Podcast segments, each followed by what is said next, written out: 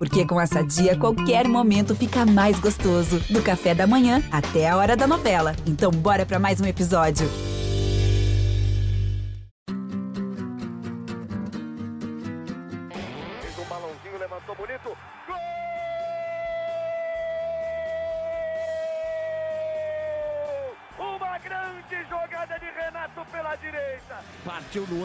Dominou o lance, é bom, o lance é bom, o lance é bom, o lance é bom. Olha o gol, olha o gol, olha o gol. Golaço do Grêmio. Para Everton, chegou, fez a finta, outra boa jogada, cruzamento. Olha a chance, olha o gol, olha o gol, olha o gol, olha o gol, olha o gol. Gol do Grêmio. Torcedor tricolor iniciando mais um podcast aqui em Gé. Globo, depois da classificação do Grêmio nos pênaltis sobre o Ipiranga de Erechim. Grêmio pela sexta vez consecutiva na final do Campeonato Gaúcho. E o adversário, hein? Não será o Internacional, será o Caxias, do bom técnico Thiago Carvalho. Bela campanha do Caxias, parabéns ao time da Serra Gaúcha mais uma vez vai enfrentar o Imortal Tricolor na decisão do Campeonato Gaúcho. Recentemente, os dois clubes se enfrentaram em 2020, quando o Grêmio saiu campeão. No podcast de hoje, voltamos às gravações presenciais e eu fico muito feliz de poder olhar no olho dela. A Keck, que tá muito faceira, não só pelo Grêmio. Keck, aquele abraço para ti. Fala Bruno, torcedor gremista, parabéns a todos os finalistas aí do Campeonato Gaúcho. Foi um final de semana emocionante, porque no dia do meu aniversário a gente fez, né, o palpitômetro lá no do último. E tu tinha dito que ia ser 2 a 1 um, com o Grêmio passando nos pênaltis. Eu fiquei com isso na cabeça. Durante o jogo eu, eu fiquei. disse isso? Eu acho que sim. Eu fiquei com na cabeça com o, com o, João falando 3 a 1 de virada. E tava 2 a 1 eu, meu Deus, tem que dar o placar do, do João. Eu tava na arena pensando nisso. E, se eu não me engano, tu tinha falado dos pênaltis, eu até brinquei. Não pode ser meu aniversário, não quero sofrer. Eu acho que foi o contrário, Keck. Porque, inclusive, eu fiz uma fezinha aí no meu palpite do podcast. Coloquei 4x1. 4x1? 4x1 então de virada. Com... Eu falei, pode o Ipiranga ser. sai na frente, vai dar aquele susto, o Grêmio faz ah, 4x1. Pode ser, pode e eu ser. acho que o João cravou 2x1, classificação nos pênaltis. Só faltou o golzinho de falta do Soares, né? Só faltou o golzinho de falta. Aí o João é tava verdade. consagrado. Daí consagrado mesmo, ia ganhar uma grana. Mas deu tudo certo no sábado, fiquei muito feliz. É, não precisava toda aquela emoção, né? Mas que bom que deu tudo certo. E domingo só foi a cereja do bolo, né? Um abraço pro meu amigo Luca, ah, da voz da torcida. Esse aí tá com dor de cabeça. Tá com dor de cabeça e eu tô muito feliz com essa dor de cabeça o dele. domingo foi a cereja ou foi o bolo? Ah, foi a cereja do bolo, porque no sábado o, o Grêmio tinha que estar na final, né? E com todo o contexto da partida a gente ainda conseguiu estar lá é, fez força, né, para não estar também né, nas batidas de pênalti ali. Mas ao mesmo tempo fiquei muito orgulhosa do jeito que o Grêmio se dedicou à partida, né? Tentar buscar esse resultado mesmo saindo com 1 a 0 fora uh, do contexto todo ali. Mas eu, eu te confesso que eu fui assim, ó, bem de sangue doce para frente da televisão, deitadinha, depois de ressaca do aniversário. Fui assistir o jogo do rival só para ver o que, que ia dar. O que, que ia dar. E foi a cereja do bolo, foi um domingo maravilhoso, tirando todos aqueles episódios ruins que aconteceram. É verdade.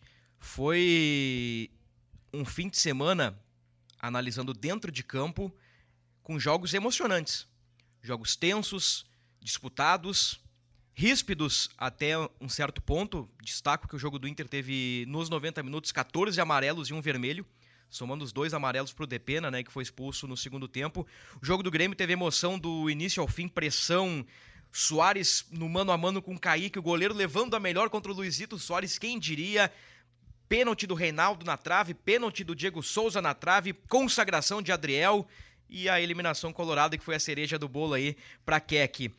É muito bom gravar presencialmente, né? É uma dinâmica diferente. Hoje estamos sem o Gabriel Girardon, por motivos de entrevista especial com Vina. Então, nas próximas horas, teremos em Gé. Globo um material bacana com Vina, que se adaptou bem, pegou a titularidade do Ferreira e já fez gol em Grenal. Então o Vina tá muito bem aí neste início. E o João Vitor Teixeira fez um belo material com o Lucas Leiva ao lado do repórter da RBS TV, Bruno Halper, está descansando no início desta semana. O João aí que terá uma longa jornada até o primeiro jogo da final contra o Caxias no sábado, quatro e meia da tarde, no Estádio Centenário com transmissão da RBS TV.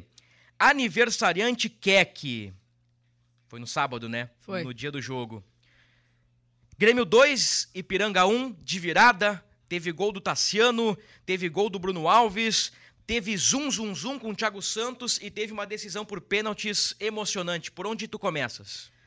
Olha, eu começo num primeiro tempo bem estranho. Uh, mais uma vez o Grêmio criando algumas oportunidades. O cara a cara, da cabeçada do Soares. Aquilo ali eu achei que pudesse ter sido o primeiro gol do Grêmio.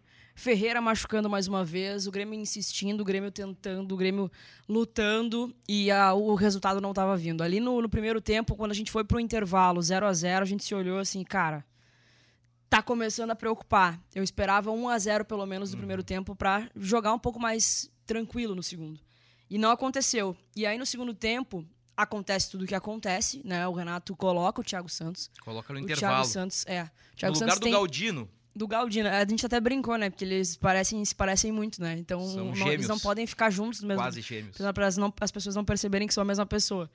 É, e aí volta com o Thiago Santos. Eu não entendi o porquê que o Renato voltou com o Thiago Santos, porque o Grêmio precisava atacar e o Grêmio não estava sendo muito atacado. Né? Não, não, não entendi qual foi a estratégia do Renato e ele não pouco falou sobre isso. Ele muito mais falou de uma defesa no Thiago Santos, né? no direito dele como treinador, como chefe, mas eu não entendi qual foi a estratégia. E o Thiago Santos nitidamente nervoso, inseguro, recebe a bola, tendo a oportunidade de passar para frente, ele recua a bola pro Bruno Alves.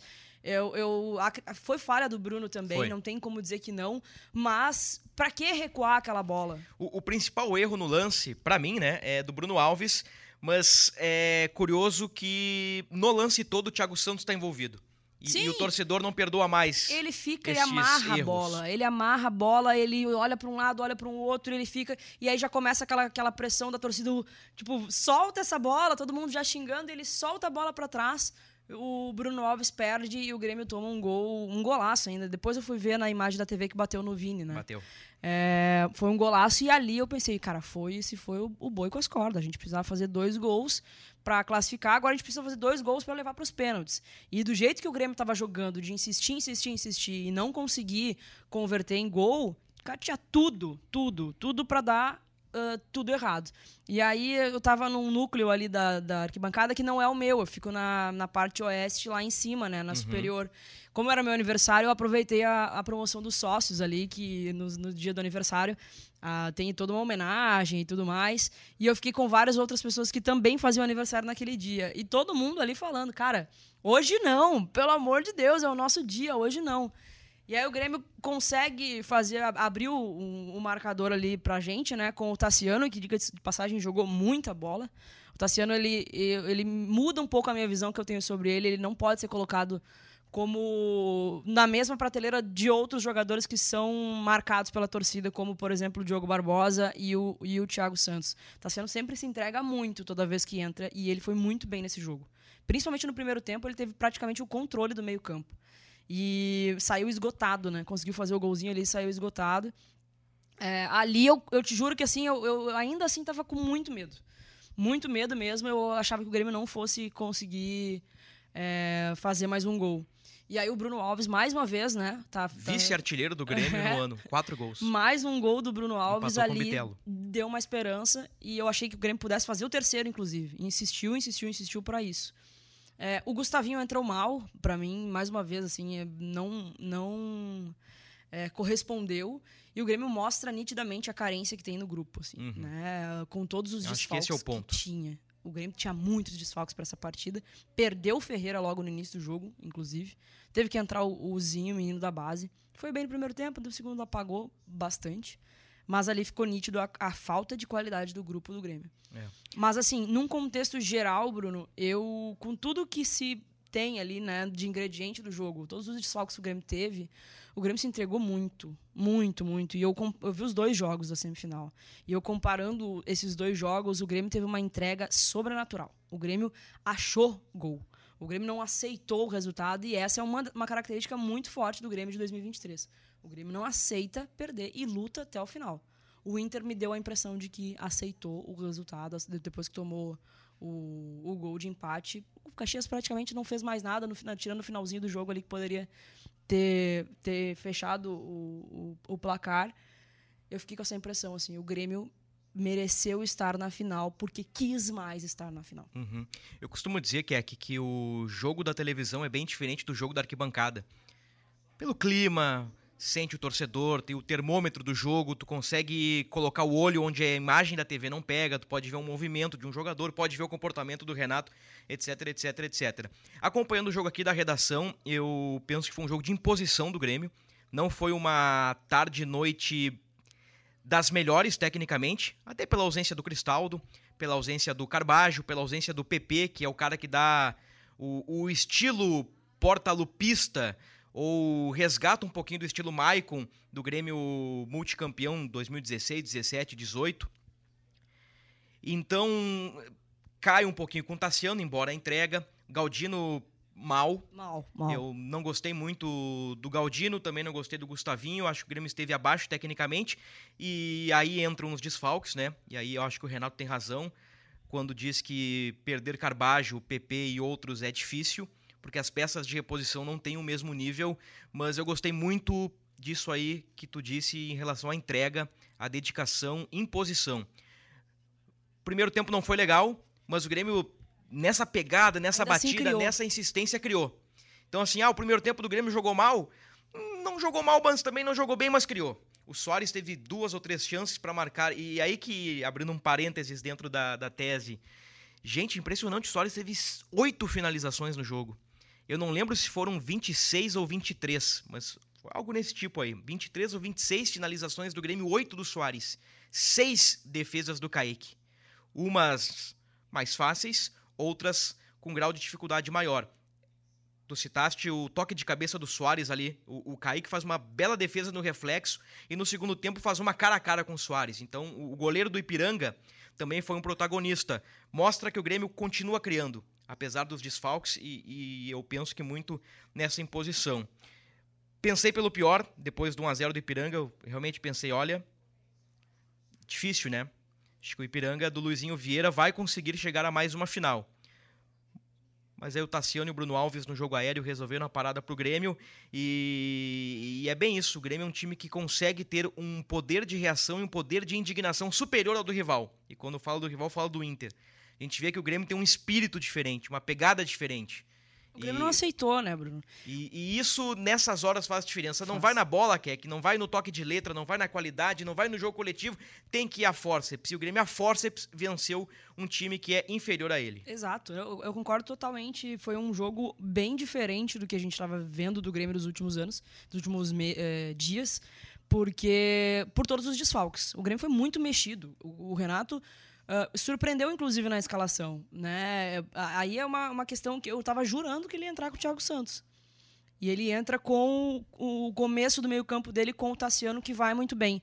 Mas escolhe o Galdino, que não vai tão bem assim. Inclusive, teve uma oportunidade de gol também e acabou chutando para fora. É, Então, é- foi um time muito mexido mesmo, do- das últimas escalações. E mesmo assim, o Grêmio conseguiu se impor. O Grêmio conseguiu colocar sua vontade dentro de campo. Eu saio muito, eu saio muito orgulhosa da arena, claro, com, com vários poréns, assim, do Renato ter colocado o Thiago Santos de novo, dos nossos batedores de pênaltis, que são batedores experientes, terem perdido, que é o, foi o Reinaldo, E o Diego que Souza. podia ter dado tudo errado, e o Diego Souza acostumadíssimo a bater pênalti, podia ter acabado com o nosso sofrimento ali, também coloca na trave, né? Ah, mas o Grêmio, ainda assim, eu saí muito orgulhosa pela entrega que eu vi. O Grêmio quis muito, muito.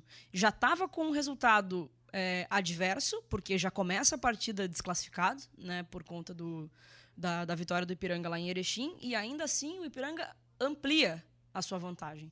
Né? E mesmo assim, poderia, poderia ter.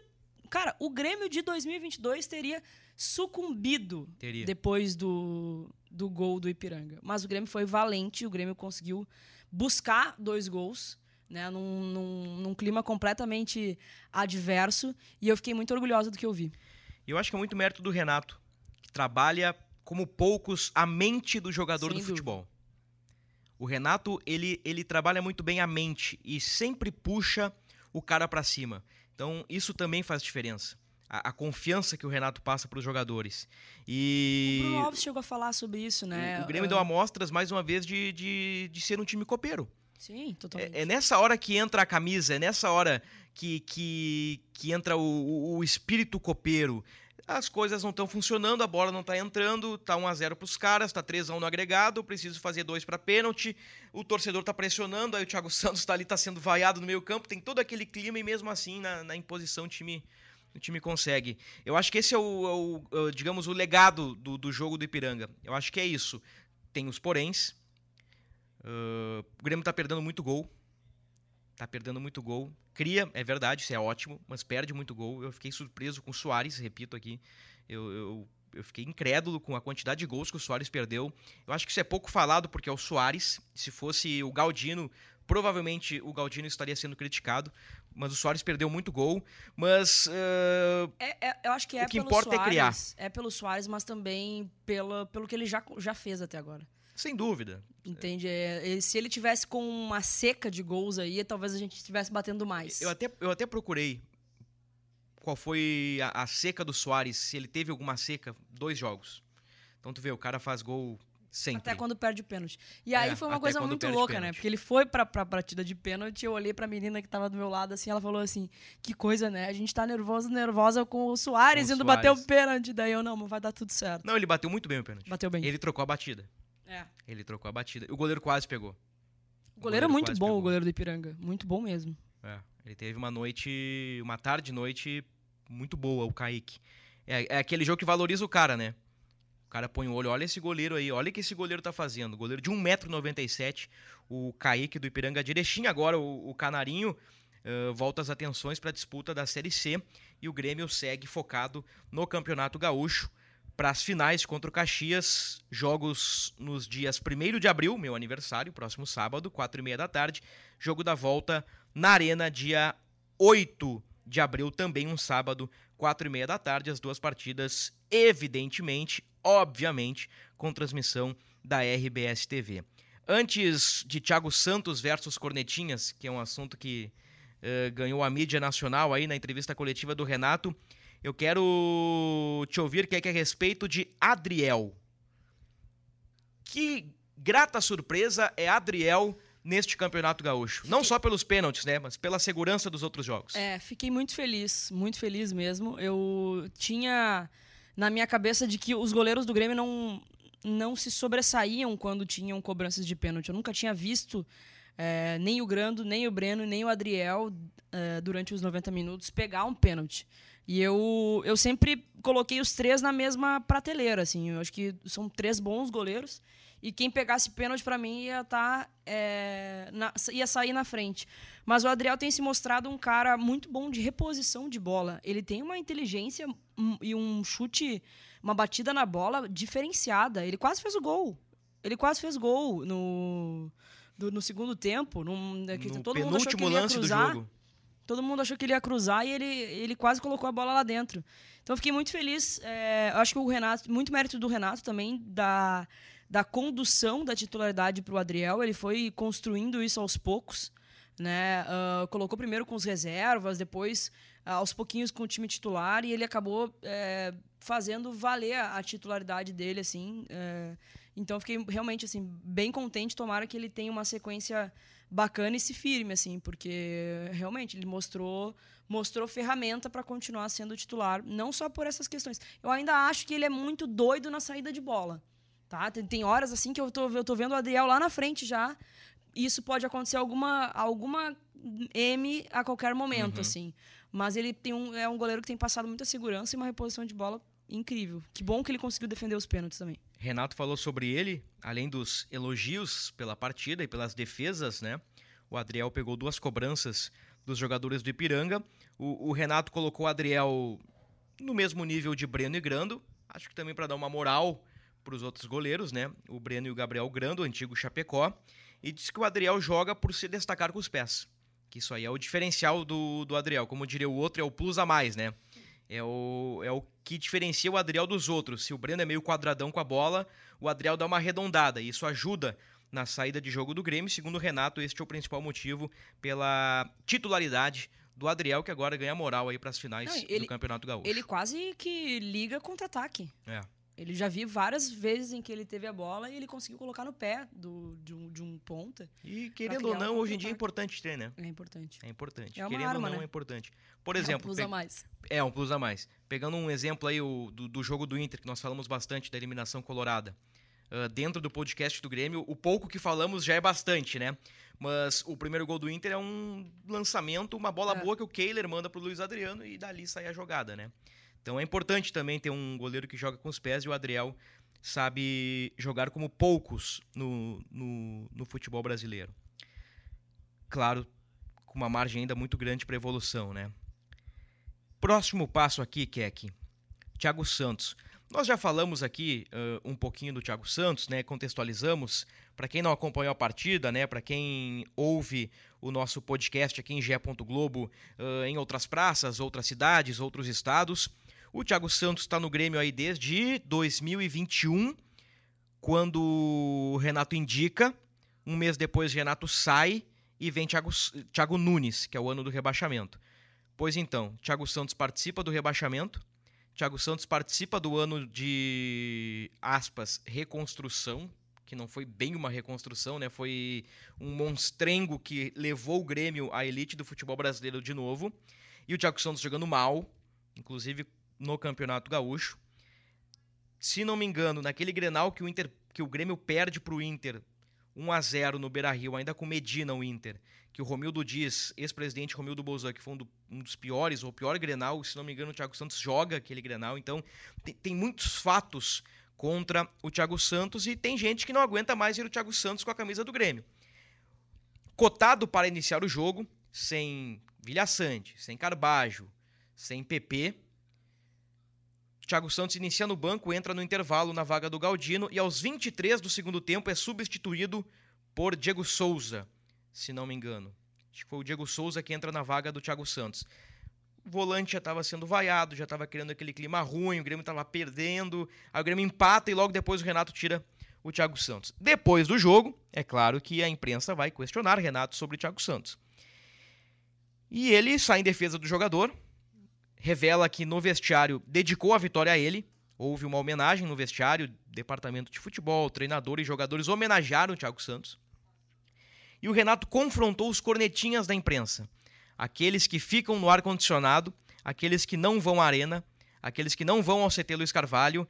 E o Renato ficou pistola, pelo menos vendo pelo YouTube do Grêmio ali a- as expressões do Renato e a fala, eu acho que ele ficou bem ah, pistola com as vaias para o Thiago Santos e ele acredita que as vaias das arquibancadas vêm, eh, elas têm origem numa crítica demasiada e por muitas vezes exageradas e por vezes por pessoas que pegam no pé de um jogador. Então o Renato acha que isso desencadeia toda a situação e o torcedor vai o Thiago Santos.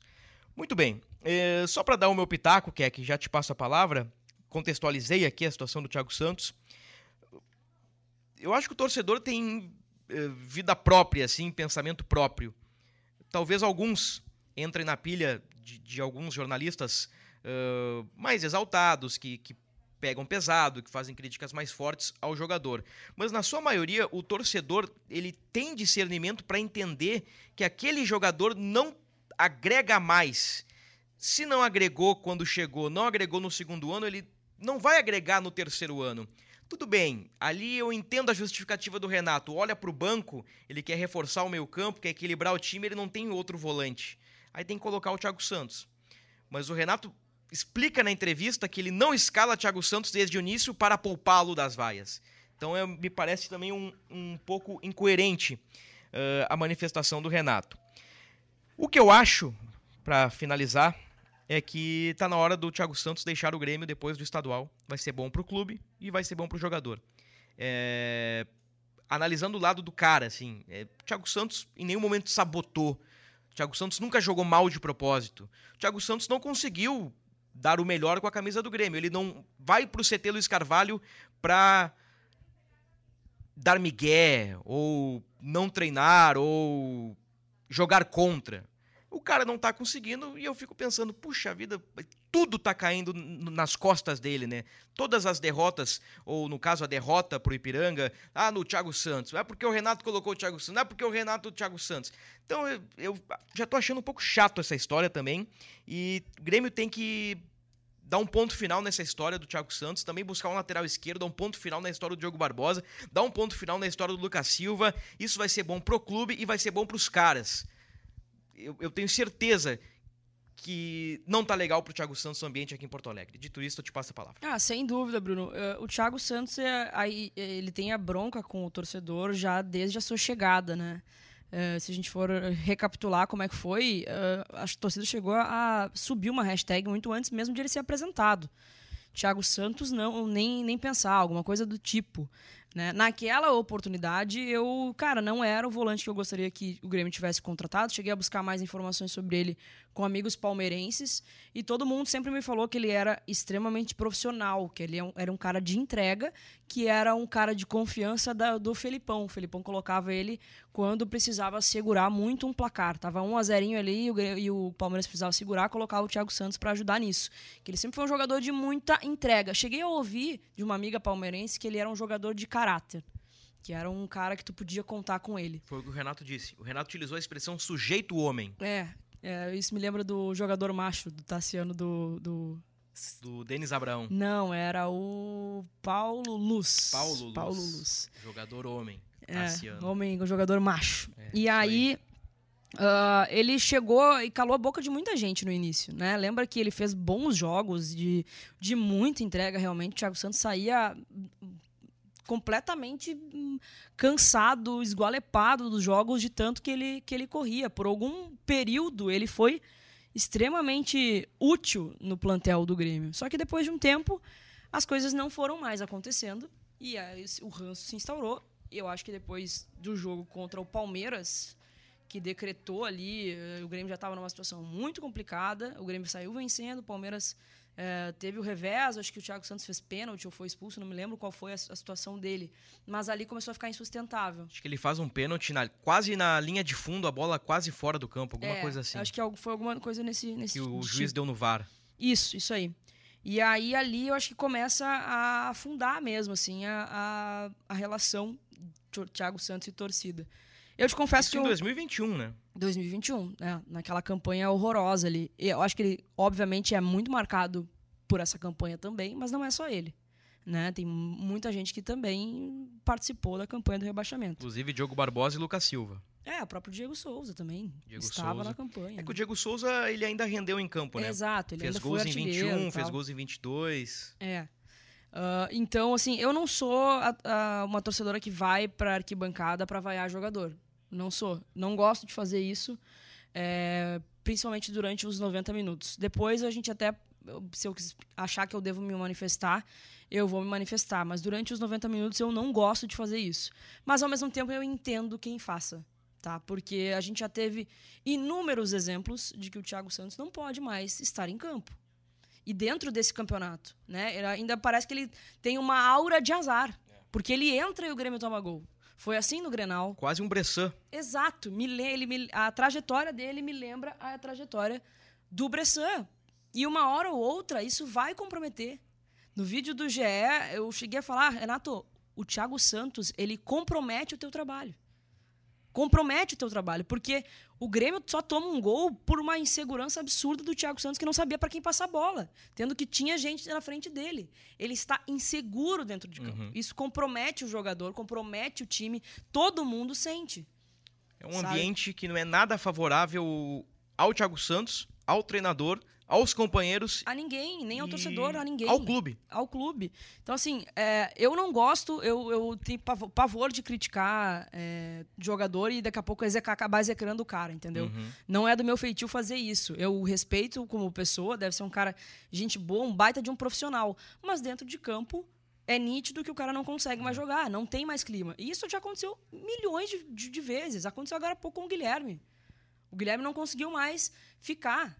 Foi, ficou insustentável a, a, a permanência do Guilherme aqui. E é isso que vai acontecer com o Thiago Santos. Então, antes que aconteça alguma situação como a do Bressan, que custou a classificação do Grêmio para a final da Libertadores, acho que já, tá, já tem vários sinais, né? Os sinais são bem claros aí de que o Thiago Santos não pode mais fardar.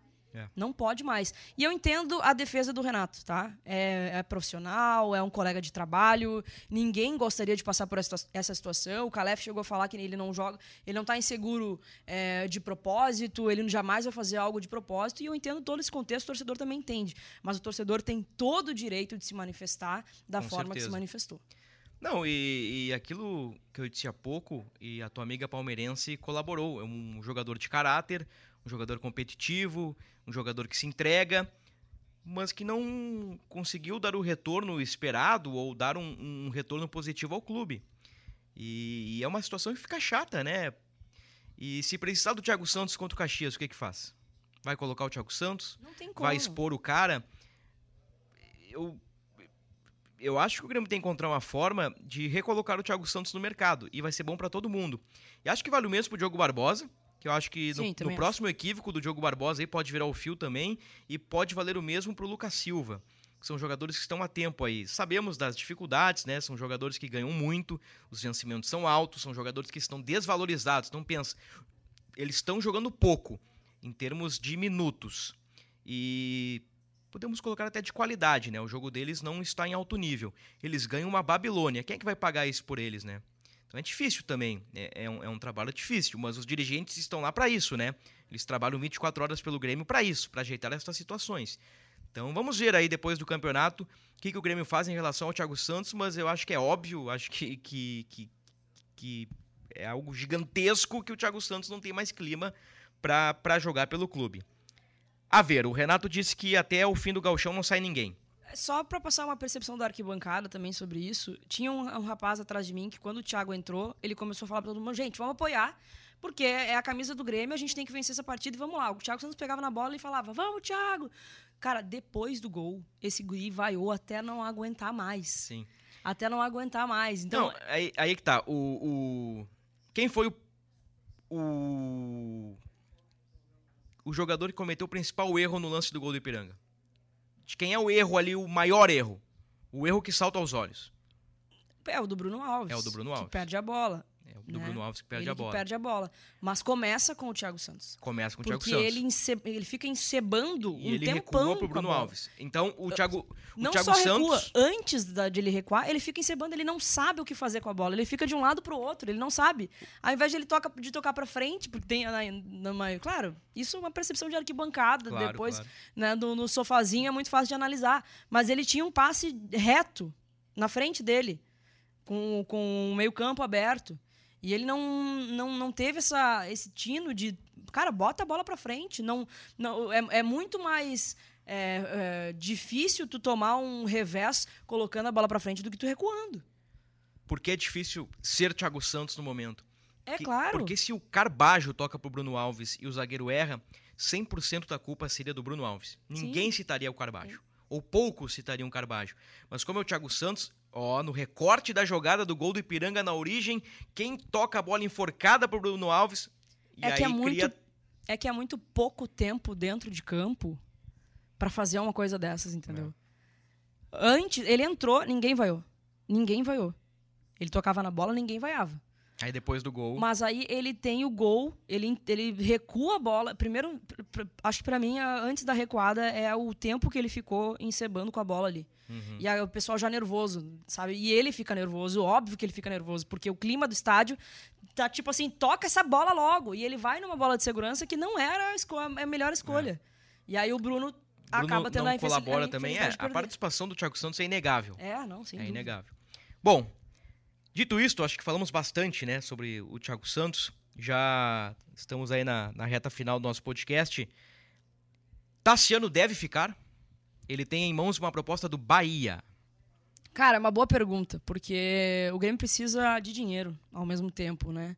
Eu, eu te digo que se o Grêmio é, não tiver, não, não precisar fazer essa venda, né? eu não sei como é que é a situação financeira hoje. Eu gostaria de ficar com o Tassiano, porque ele é um cara de muita entrega. Muita entrega e é, é pau pra toda a obra. Ele joga de qualquer forma. Matou a O charada. Renato, o Renato pode colocar ele em qualquer posição. Só tá falta no ele ser DM. goleiro daqui a pouco. É, Fábio tá no DM, joga João Pedro, fica o Tassiano de segunda opção. Não tem um volante, pode colocar o Tassiano ali, ele jogou muito bem contra o Ipiranga. Precisa de um atacante pra fechar uma lateral ali, Tassiano. Tassiano neles. Não é nem a parte técnica, acho que é o fato de ser o pau pra toda obra. É. Eu, eu, eu acho que vale continuar com o Tassiano. Até porque o Renato é um admirador do futebol Tassiano e o Renato disse que o Tassiano joga muito.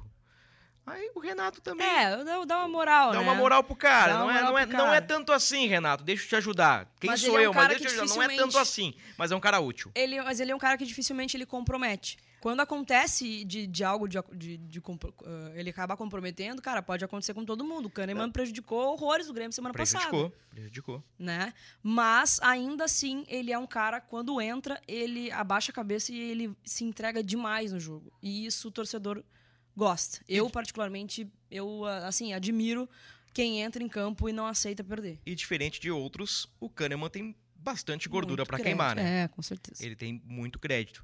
Agora, nessa linha do Tassiano aí, o Grêmio tem outros volantes à frente do Tassiano pra deixar o clube. Thiago Santos, Lucas Silva e Darlan. Que o Darlan tá aí, mas o Darlan não é aquilo que falamos semana passada, né? Aliás, o Grêmio Sub-20 jogou contra o Santos. Nós fizemos o tempo real aqui na redação do GE e o Ronald fez gol Olha aí. pisando na área. Jogada, o Cuiabano muito bem ofensivamente, mas tomou um, um calor do Patati, o ponta direito do Santos, que é um baixinho, deve ter 1,60m e poucos, 1,70m. O cara insinuante driblador, o Cuiabano teve trabalho. Mas o Cuiabano, muita força física, chegando à frente com qualidade. Se não me engano, foi o Cuiabano que cruzou. O Lian, acho que é Lian, tentou no primeiro pau, a bola passou pelo goleiro e o Ronald veio de trás, infiltrou entre os zagueiros e só completou para a rede. Que é aquilo que nós discutimos rapidamente, né? Nós pensamos no último podcast. Puxa vida, o o Darlan tá aí já com seus 25, 26 anos, todo mundo já viu que, que não vai estourar com a camisa do Grêmio. E tu É. tem ali na base um campeão sul-americano sub-20, né? Um cara com idade pra ter minutos no gauchão, pra no mínimo, no mínimo ser uma alternativa, né? Exato, exatamente. Então daqui Que- a pouco sai Thiago Santos, sai Lucas Silva, sai Darlan, tu permanece com o Tassiano, sobe o Ronald e tu já tem aí um com um Carbajo, Vilha Sante, PP, Ah. né? Tem um Bitelo, tu tem um, um elenco bastante peças e qualificado, né? Exato. Daqui a pouco eu pegar o próprio exemplo do Zinho, né? Que, que o Renato conseguiu ali fazer a Uhum. promoção dele pra estar no, no, no- no elenco principal. Eu acho que tem que fazer a mesma coisa com o Ronald. Principalmente pelos exemplos que a gente tem dentro do, do nosso elenco. Gosto do Zinho no elenco, acho que tem potencial, mas aí faltou grupo pro Grêmio no que diz respeito a jogadores para lado de campo. Faz tempo que o Grêmio é carente nessa posição, o Renato pediu o Michael, não chegou ninguém. O Ferreira machucou, o Galdino já estava em campo e o Renato precisou colocar o Zinho. Daqui Depois a pouco o Gustavinho. Daqui- é, de- depois o Gustavinho. Aí daqui a pouco o Zinho perde um gol. Tô criando um cenário aqui pra justificar a tese. O Zinho perde um gol, o Grêmio é eliminado, queima o guri. Queima um guri que tem qualidade. Então é importante ter esses guris no elenco. Mas o, o Zinho não tá preparado pra ser o reserva imediato. É, é isso que eu tô dizendo. Sim. Mas no grupo principal, tu dá minutos pro Zinho em cenários favoráveis, daqui a pouco ele entra pra decidir um jogo, etc, etc, etc. É, o Renato faz muito bem isso, né? Ah, algumas vezes, né? Em outros momentos ele segura demais o guri, mas deve ter os motivos dele. Mas enfim, é só uma questão do Ronald aí que, que voltou à tona. O, o que aqui? Presta atenção nisso aqui, ó. Esporte, vai anotando aí. Esporte, CRB, CSA, Náutico, Remo, Tombense, Brasil de Pelotas, Paysandu, ABC, Ituano, Botafogo de Ribeirão Preto, Volta Redonda, Ipiranga de Erechim, Nova Iguaçu, Maringá e Águia de Marabá. Quem tu escolheria para enfrentar na terceira fase da Copa do Brasil, sorteio quarta-feira? Bah, Boa resposta. uma boa pergunta. Bah é uma boa resposta para qualquer coisa. Desbá tá, tá respondido. Cara, uma boa pergunta. É uma boa pergunta. Não, não faço a mínima ideia, Bruno, de verdade. Não, não tinha pensado sobre. Mas daqui a pouco pegar um gaúcho aí, o Brasil de Pelotas, de repente. Ô, contra o Mourinho dos Pampas, jogo duro. É, mas da- daí eu fico pensando na logística, né? Ah, não, nesse ponto sim. É, o pior é. Destes aqui, eu acho que o Águia de Marabá, que é do estado do Pará, seria a pior logística. Acho.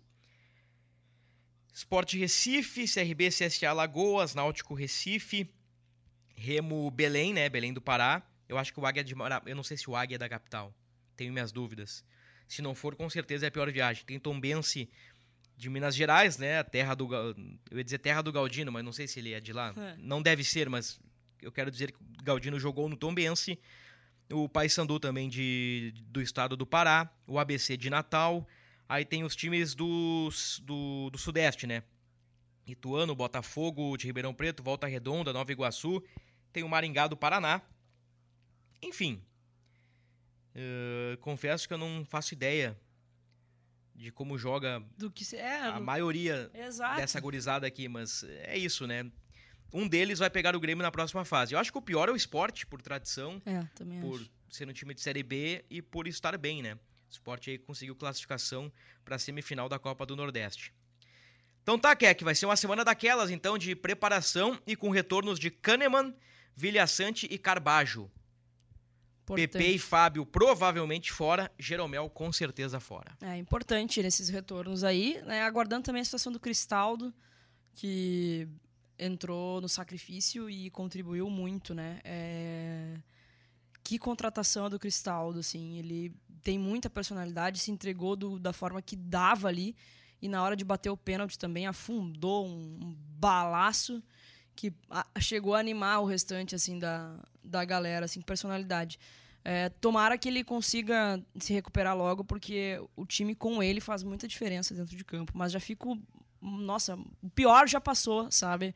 Por todo o contexto de desfalques que o Grêmio tinha aí, uh, desde o Kahneman, né, para o jogo contra o Ipiranga. Agora tem uma semana aí para né, recuperar daqui a pouco. Não sei o que, o que aconteceu com o Ferreira, né? A gente vai saber é, é provavelmente assim, no, no treino, né? Eu acho que hoje e amanhã, de, é. de repente, já tem alguma coisa sobre isso. Provavelmente vai ficar fora uns dias. Ele não conseguia nem caminhar, né? É, ele, ele, foi, foi carregado. carregado. Né? É, carregado. Não, não, deve ser leve, né? É, então é um, deve ser um problemaço aí.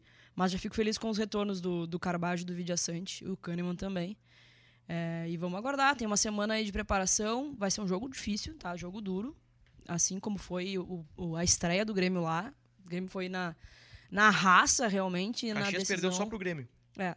E na decisão do, do Soares mesmo, uh, aquela partida, né? Mas enfim, tô confiante rumo aí ao hexacampeonato.